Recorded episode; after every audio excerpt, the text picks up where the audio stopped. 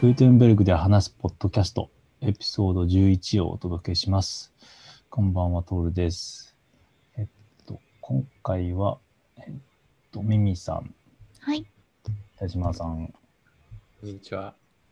メガネさこんにちは。ん、石川さんあ、石川でございます。はい、こんにちは。の1、2、僕、こんばんはって言ったら、みんなこんにちはって言ってるんですけど、まあいいですけど、1、2、3、4、5の計5名、5名でお届けします。はい。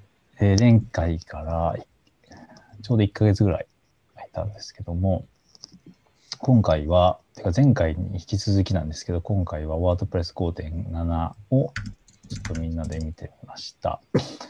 で、まあ、グーテンベルグに関わるところも中心に見たいんですけれども、前回で、えーっと、リストのプレビューとか、システムフォントの話とかをしてあるので、まあ、ちょっとその辺は省いていきたいと思います。で、えーっと、5.7の目玉機能になるんじゃないかと言われていた、えーっとね、ウィジェットのブロック化が早々になくなり、じゃあ、マイナー的なやつかなと思いきや、やはりそうではなく、いろいろ入っている感じです。で、えーっと、そうですね、グーテンベルグからもいろいろ入っていますし、その他の機能もいっぱい追加されてたり、えーっと、まあ、部分的に変われば、玉突き的に変わった箇所も あるとかいろいろあるようなので気になった、まあ、メンバーで気になった箇所をいろいろいくつか見ていこうと思います。えー、とまずちょっとグーテンベルグに関連しそうなものからピックアップしていくと、えっと、デュアルライセンスですかね。なんかいきなりちょっとあさっての方向の話題な感じなんですけれども、えっと、これは、えっと、グーテンベルギュのライセンス、プラグインのライセンスか中で使われているパッケージのライセンスかちょっと僕はわからないんですけれども、そのライセンスが GPL から、えー何でしたっけ何に変わったんでしたっけ ?GPL と何かに変わったんですよね。モダあ、モジェラパブリックライセンス。モジェラパブリック MPL バージョン2。はい。えっと、GPL と互換性があるというやつはい。ですよね。で、まあ、主な理由としては、えー、と、他にも、えっと、例えば、まあ、えっと、モバイルアプリとかの申請を、まあ、各 App Store とかにするときに GPL だと、えっと、NG なので、そこをどうにかこじ開けるために、まあ、あの、なんていうか、コアのパッケージ部分なのかどうかわからないですけども、そこをデュアルライセンスにして、モバイルアプリとかでも使えるようにしましたという話ですね。で、まあ、他の、えっと、GPL の、まあ、興味は持たれたけど、GPL では使えなかったという、その他、プロジェクト等々でも、これで使いやすくなるんじゃないかという話です。まだ、まだならないですよね。もうちょっとね。今からそれの、なんか、結構時間がかかる作業に入りますよっていう感じですよね。これって5、これって5.7にで入るんですか？いやこれは違いますよね。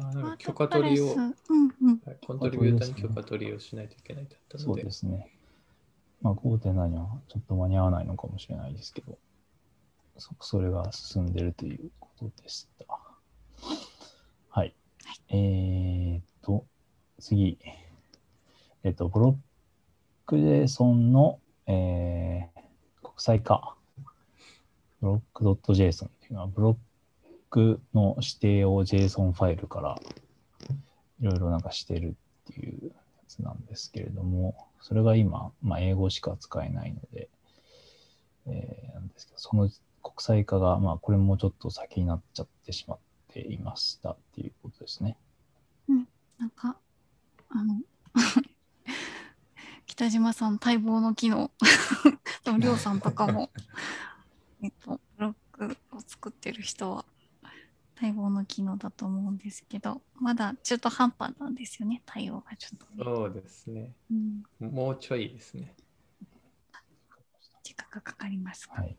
じゃあちょっと残念ながら入らなかった感じですね。はい。はい間に合いませんでした。えーフォントサイズのサポートがいろんなブロックにん？か拡大したってことですかね。あ、そうですね。なんかリストブロックと、何でしたっけ？コードブロックとか、あと、なんだっけ？引用とかもでしたっけ？なんか、今までフォントサイズ変えれなかったブロックもいくつか、フォントサイズのサポートがついたよっていううん話です。合ってる？ね。ちょっとずつ増えてきたっていうそうですのねが。フルサイトリーティングに見据えてなのかなんかわからないですけど。うん。うん個人的にはブロック別にこれを設定できるといいなと思うんですあけれどあ、オンも。オフしたいですよね。したいですよね。段落だとはまあつけておいていいんですけど、うんリストにはいらないとかあると思うので。はいえー次はですね、ブロックバリエーションでカテゴリーとアイコンがいじれるようになった。ですね。はいはい。えー、カテゴリー。触った方いらっしゃいます？ないですね。りょうさんがやってたんですけど、今日はお休みです。そうですね。バリエーションの、そうですね。まあ、アイコン、アイコンは、まあ、今までもいじれたんですけれども、うんうんなんていうのかな。インサーターのとこだと変わるんですよね。うんうんそれが、インサートした後だと変わっ確かに一緒になっていて変わらな、変わることができなかっとまあ、かとカテゴリーを別に指定できなかったとかうんですね。まあ、バリエーションなので、こう、こうコピーまでもいかないんだけど、なんかこう、写しみたいな感じで存在してたので、そこら辺の、うん、なんか僕的には、なんか意外と使えそうだなと思いつつ、なんか細かいところの気が利いておらず、使えないみたいな感じになったのができるようになったっていうことですね。はい。使い勝手が良くなりそうなので。そうですね。まあ、わざわざカスタムブロックを作ってたところ、で済むようになればあ、そうですねで。す。そあと、パターンからも指定できるようになったのかな、これ。ちょっとそこごめんなさい、うろ覚えそれができなかったんですよ。はい。う。そもそもブロックバリエーションとは何かっていう話をちょっとしした方がいい感じかしらって思った。しした方がいいですか？どなたかご説明を。ブロックバリエーションって何ですか？まあ、埋め込みブロックとかが分かりやすいですかね。あ、そうですね。ツイッターとうんうん。普通の埋め込みと、あと使ったことないんで覚えてないんですけど、なんかいっぱいバーって出てますよ。はい。うんあれは本当は一つのブロックで、ブロックバリ,、バリエーションというので拡張されて、たくさ、うんんあのアイコンが表示されてますね。そうですね。もう一個ブロックバリエーションが使われているところは、あの、カラムブロックの中身ですね。あの、カラムブロック入れると、あの、なんか4分、ん？はいはい。なんか半々とか3分の分割が3つ出てくると思うんですけど、はい。あれブロックバリエーションらしいので、実は、だからなので実はあそこに追加したりとかもうんうんできる。僕は、僕はやってることがないんですけど、っていうようなのは、話が聞いたことがありますけど。はい。ソーシャルアイコンそうですよなんで、ね。まあ、結構、むなんか無駄に開発をしなくてもいいはずなんだけど、今まではちょっとせあのいろいろ限定っていうか、機能制限があったところがちょっとずつ使い物になれそうな感じですって話ですね。はい。で次、言いましょうか。次は、えっと、ブロックパターンがドラッグドロップで入れれるようになりました。うんうんえっと、今は、ブロックはできるんです。だっけ？できるようになったんでしたっけ？そこれ5.7からできるようになる。ちょっと僕なんですけどグーテンベルク上では結構前からできるようになったからちょっと記憶がふわっとしてるんですけど6はまだだった5.6はまだだった気がします、気がしますよね。うん。うん。のドラッグアンドブロックパターンもできるようになった。僕はできないですね。ね。確かはい。なんかね近づいてきたねって話今からはまあパターを。ンもブロックもドラッグアンドドロップで入れられます。はい。うん。で、あとは、えー、次に行くと、インサーターが分かりやすくなったというのは、はい。どういうことでしょ でこれはどう説明しますか？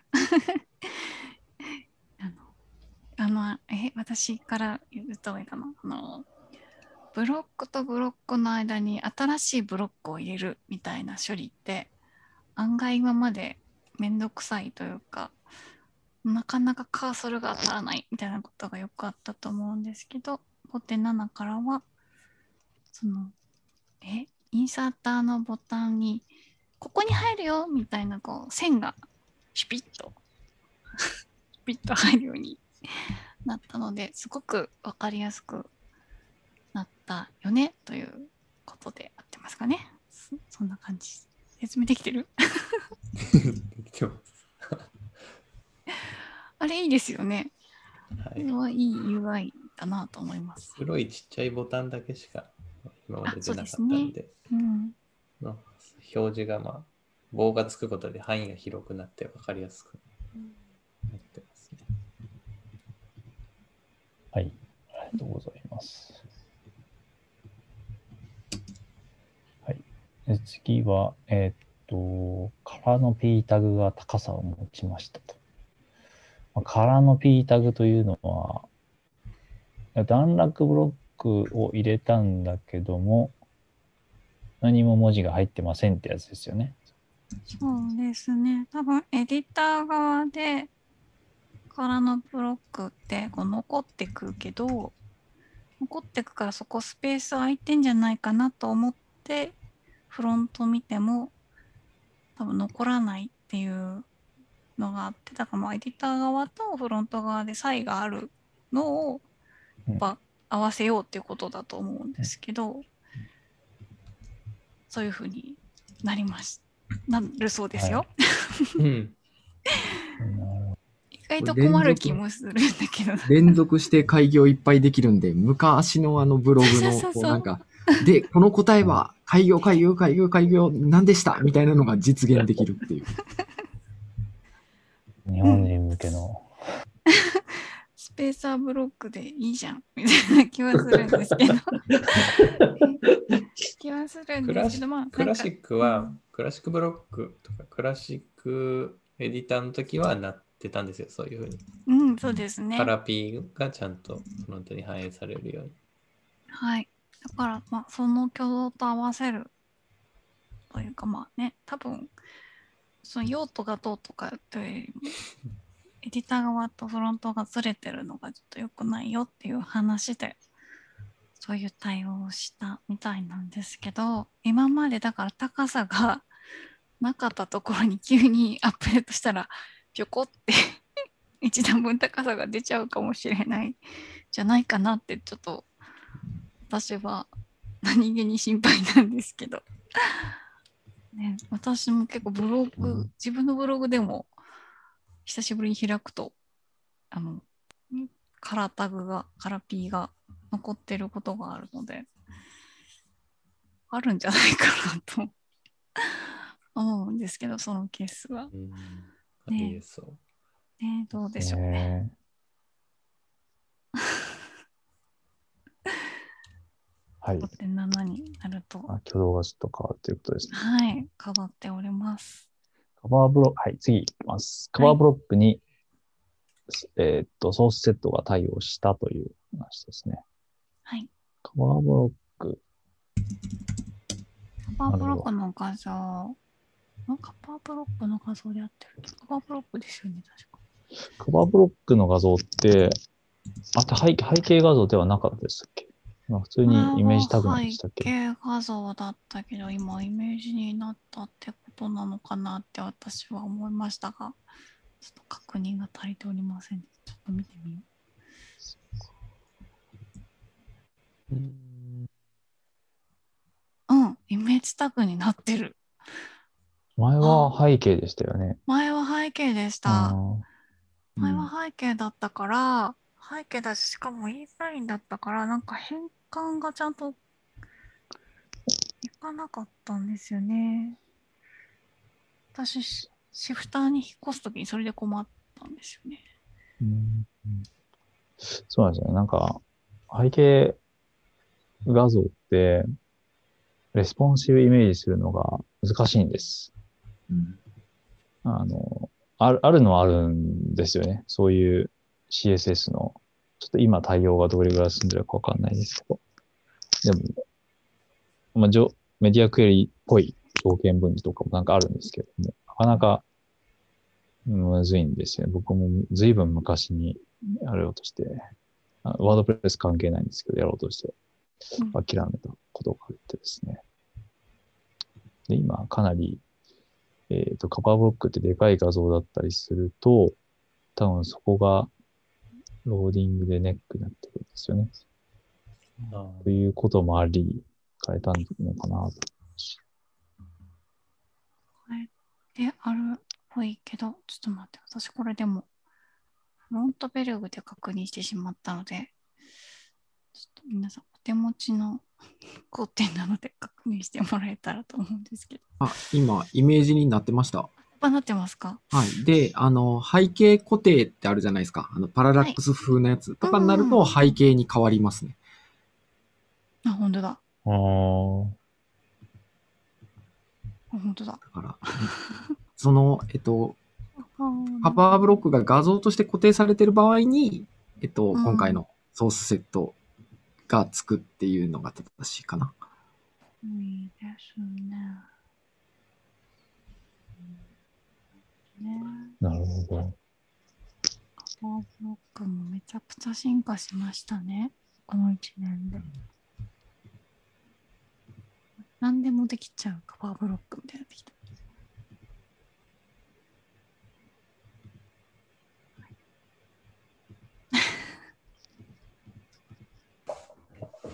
ちょ放送事故、放送事故、ちょっと。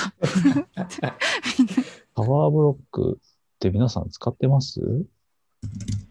めっちゃ使いますよ。最近結構使うようになりましたね、僕も。うん。どういうところで使うんですか？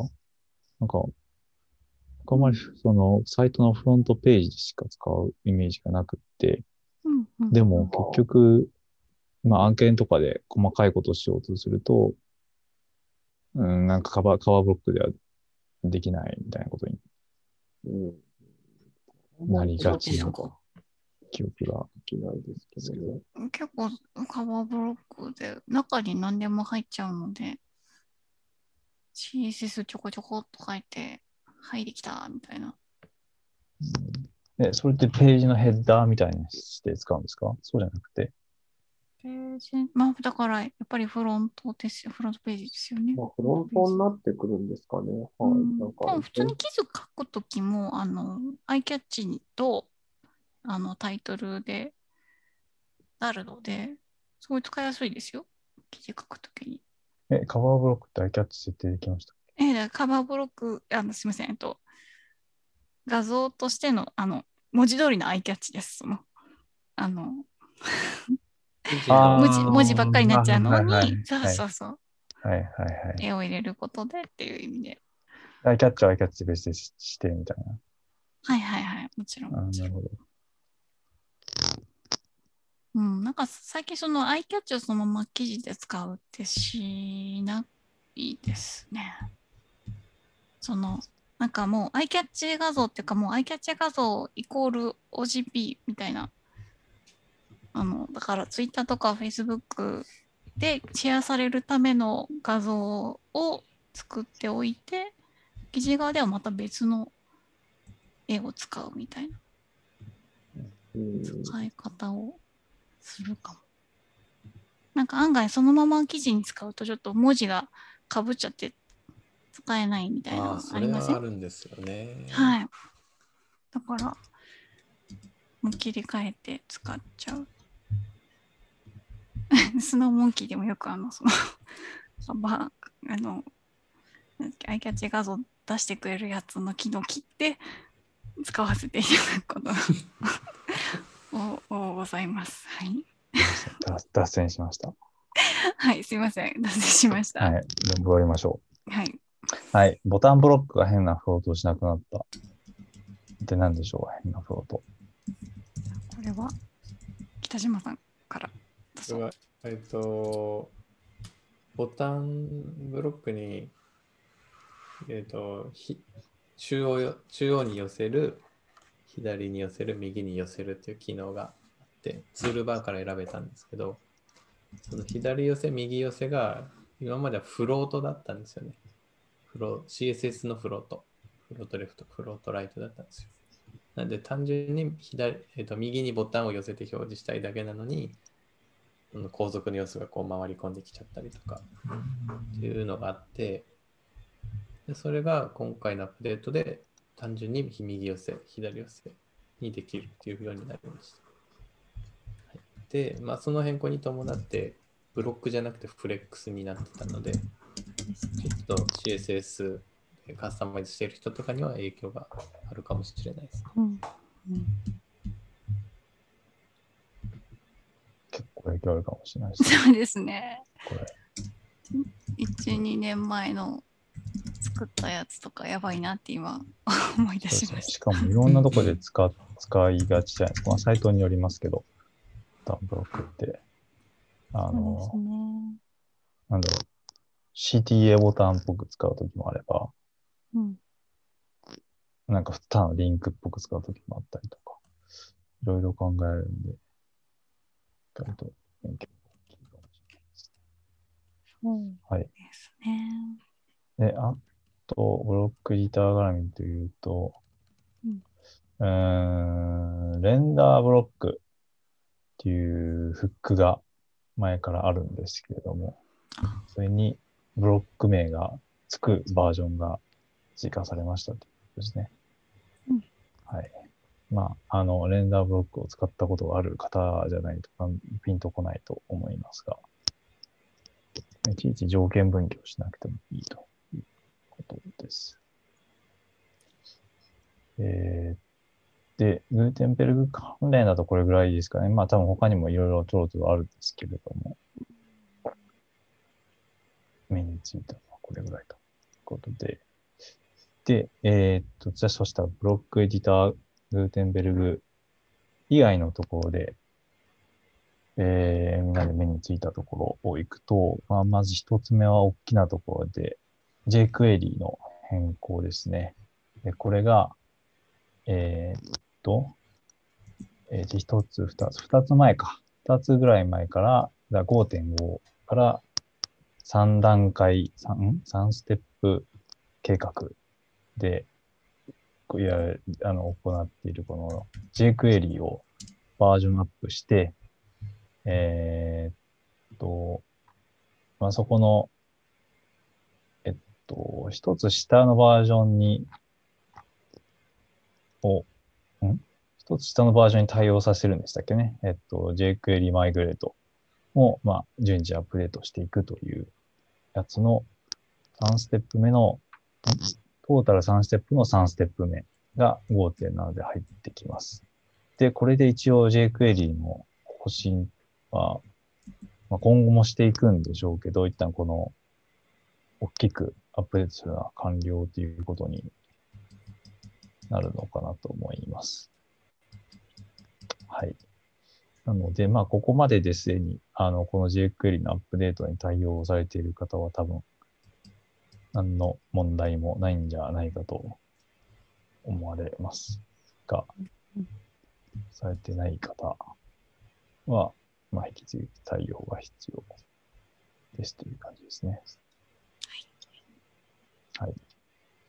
で、それが jQuery。そうですね、5.6、5.5だと結構なんか大きく大々的にデベロッパーノートでも出てきてたんですけど、まあ、今回フィールドガイドにちょろっと書いてるだけで、まだなんか、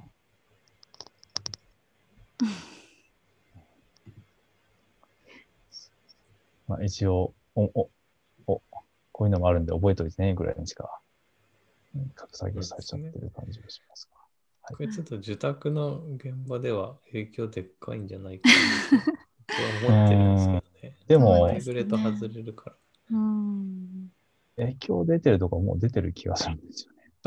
そうですね。まあ、これまでもそうだったでしょうね。で、あの、ヘルパープラグイン、あの、コアのチームが出している、うんえーマイグレートのヘルパープラグインを入れていくと、まあ、すぐにはおかしくはならないですね。で、あただあれもまあ一応、一時しのぎ用のものでは一応あるので、どっちかというと開発者が一時しのぎじゃなくて、ユーザーが、えー開発者が対応してくれるまでの一時しのぎっていう目的のものなので、えーっと、まあそれもアップデートが、まあ少なくとも5.7、5.7に対応するにはアップデートが入ってるんじゃないかなと思いますけども、うん。なんかメールとか飛んでいきますから。ですね。あ、でも僕今これ JQuery のチケットを見てると、マイルストーンが5.8になってますね。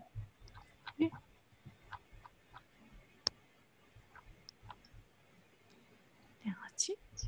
うん、あ、いや、5.7には入ってるんですけど、マイルストーンが8になっているのは、あ、このアップああ、追加で、追加で発生するなんか、フォローアップの変更は5.8変変更自体は5.7に入るんですけど、なんか、なんか、あ、あなんかあったんでしょうね。うんうんマイナー、マイナーなアジェストメントが。本ということはもうちょっと続きそうですね。まあでも多分コア、コア、コアに関連するものじゃないかなと思います。はい。それが jQuery でした。で、で、他は、iFrame の話。当ああ、これなんでしょう？これレイジーロードの話ですか？じゃなくて、あ、スレイジーロード。レレイジーロードですよね。はいあ。今までは画像だけだったのが iFrame でもレイジーロードがネイティブでつくようになりましたと。はい。いう形ですね。で、えっと、なんかフィルターとかもこれもありましたよね。特定のものには。つけないようにするだとか、なんか画像のやつの方にもあったんですけれども、特定のものにはなんかつけないようにするとかあと、はい。つけられる attribute ですね。えーと、 attribute だから、何でしたっけ？えーっと、えー、 loading lazy とか、 loading eager とかなんかできますよね。あの辺のオーバーライドとかもできるようになっています。はい。まあ、あの、わかりやすいのはなんかこう、YouTube がなんか20個埋め込んであるとか、のページがイメージなんですけど、まあ、先、先々週か、先週話した中では、あれでしたよね。YouTube とか結構もう、YouTube 側で対、なんかこう、最適化処理されてたりするので、うん。あまり効果はないんじゃないんじゃないかとか。ありましたジョーさんが早速試したけど、あんま変わりませんでしたって言われてました。ね。でも、対応しますと。はい。はい。で、えー HTTP が HTTPS に変換するの話すみません、それですね。ざっくり書きすぎたな。で、これは、えー、どうですかね。まず、えっと、あれですね、ワードプレス側で実は HTTP なのか S なのかっていうのを判別してないんですよね。判別する関数がないのかな。あ、なんだっけ。何かがないんですよね、これね。判別はしてるのか。おかしな話だな。ちょっと待って。えーっと。ステクション。あ、そうですね。まあ、あの、簡単にそれを確認する術がなかったんですけど、まあ、WP is HTTPS supported っていう関数ができて、うんまあ、それで、ドット、それかフォロスを返してくれるということですね。で、それを活用してさらにもう一歩進めて、えーっと、ワンクリックで、まあ、例えば、あの、ワードプレスの設定画面の中で HTTP にな、のままになっていると、お S に変化してくれるとか、はい。そういう機能が、ついたということですね。すごい助かりますね、これね。うん、どういう HTTP、HTTP でサイト作っ、うんうんはじめサイトそれで作った後の話ですかね、これは。そうですね。ローカルで HTTP で作ってて、まあ直すのか、もしくはまあ今だいぶないですけど、もともと HTTP だったサイトが新たに HTTPS になったとかっていう時に、今までデータベースご処理置換してたのがうん、この機能でやってくれるという感じでしょうか。わかる人にしかできなかったのがわからなくてもできるようになると。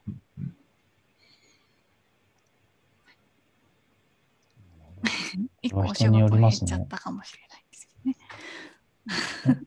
はいその人の環境にはよりますね。ああ、まあそうですね。はい。全くいらない人はいらない。人はいるって感じですね。はい。はい。えっと、それだけかな？これなんか、うんえっあとね色の話をぜひ、みのねさんから。色 色の話いいですか？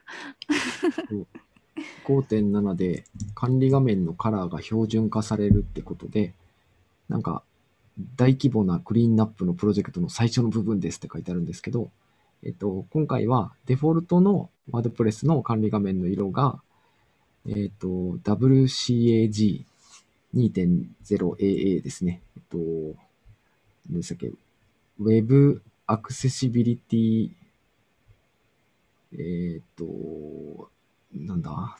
え？違う違う。WCAG の略。えっとね、ちょっと待ってくださいよ。